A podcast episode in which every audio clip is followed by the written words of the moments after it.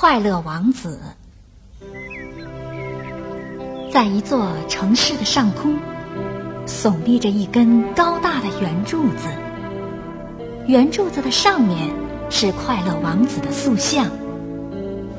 快乐王子的衣服是一片片的金叶子做成的，眼睛是两颗蓝宝石做成的。他的宝剑上还镶着一颗闪闪发亮的红宝石。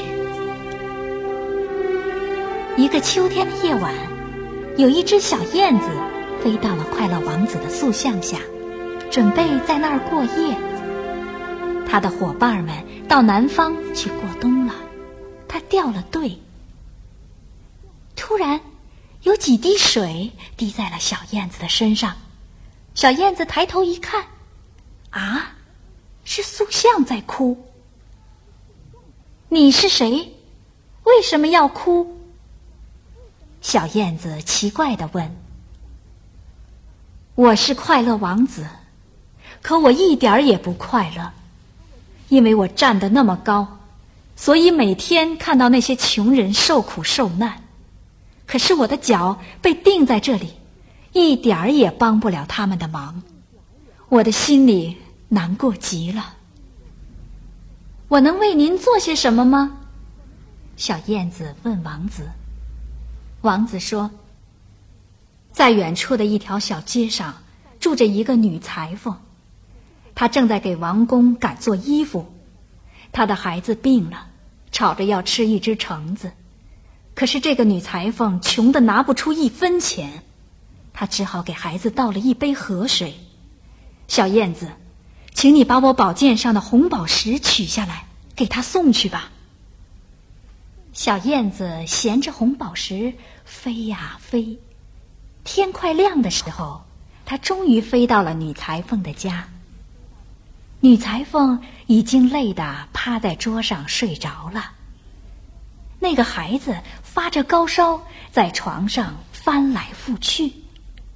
小燕子把那颗红宝石放在了女裁缝的顶针旁，就飞走了。月亮升起来的时候，小燕子飞回到了快乐王子的身边，他来向王子告别，要去追赶他的伙伴们。王子说：“亲爱的小燕子，你能再多住一个晚上吗？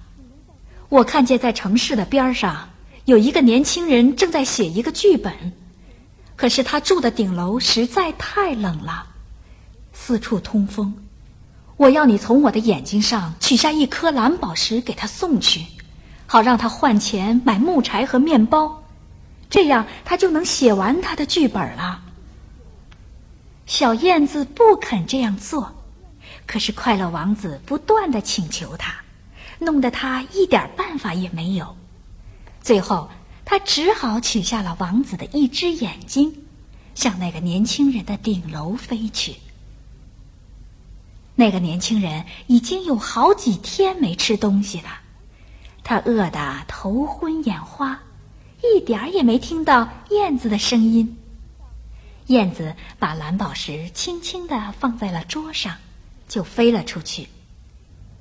年轻人突然看见桌上有一颗蓝宝石，他高兴的叫了起来：“太好了，我现在可以写完我的戏了。”这一定是哪个钦佩我的人送来的。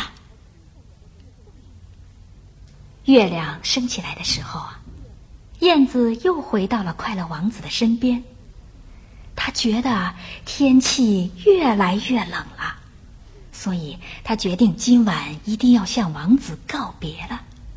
再不飞到南方去过冬，他会冻死在这儿的。王子听完了燕子的话，说。亲爱的小燕子，请你再陪我过一夜好吗？我看见在广场上站着一个可怜的小女孩，她今天一根火柴也没有卖掉，她不敢回家去。请你把我的另一只眼睛拿下来送给她，这样他爸爸就不会打他了。这一次啊，小燕子说什么也不肯了。他哭着说：“不，我不能这样做，你会变成瞎子的。可是，快乐王子一遍又一遍的请求小燕子：“小燕子，这是最后一次了，明天你就可以去追赶你的伙伴们了，请你取下我的那只眼睛吧，求你了。”小燕子实在没有办法了。她只好取下了快乐王子的那只眼睛，向小女孩飞去。小燕子把那颗蓝宝石轻轻的放在小女孩的手里，卖火柴的小女孩高兴的跳了起来：“啊，我有一颗多么可爱的玻璃呀！”他一面笑，一面朝家里跑去。燕子又回到王子那儿。王子说：“亲爱的小燕子，现在你可以走了，明年再回来啊。”不，我不走了，我要永远陪伴你。小燕子说完，就在塑像下睡着了。从此以后，白天小燕子在城市的上空飞，晚上。就把白天看到的事儿讲给王子听。小燕子讲的都是那些穷人受苦的事儿。王子一听完，就让小燕子把金叶子取下来，给那些穷人送去。天气越来越冷了，王子身上还剩下最后一片金叶子了。有一天。突然下起了大雪，小燕子告诉王子，在桥的下面有兄弟俩，他们快要冻死了，只好拥抱在一起取暖。王子听了，让燕子把最后一片金叶子给他们送去。兄弟俩看见一只燕子送给他们一片金叶子，高兴的跳了起来。这一定是上帝派天使送来的，感谢上帝，我们不会冻死了。小燕子在大雪中飞呀飞，它觉得自己马上就要冻死了。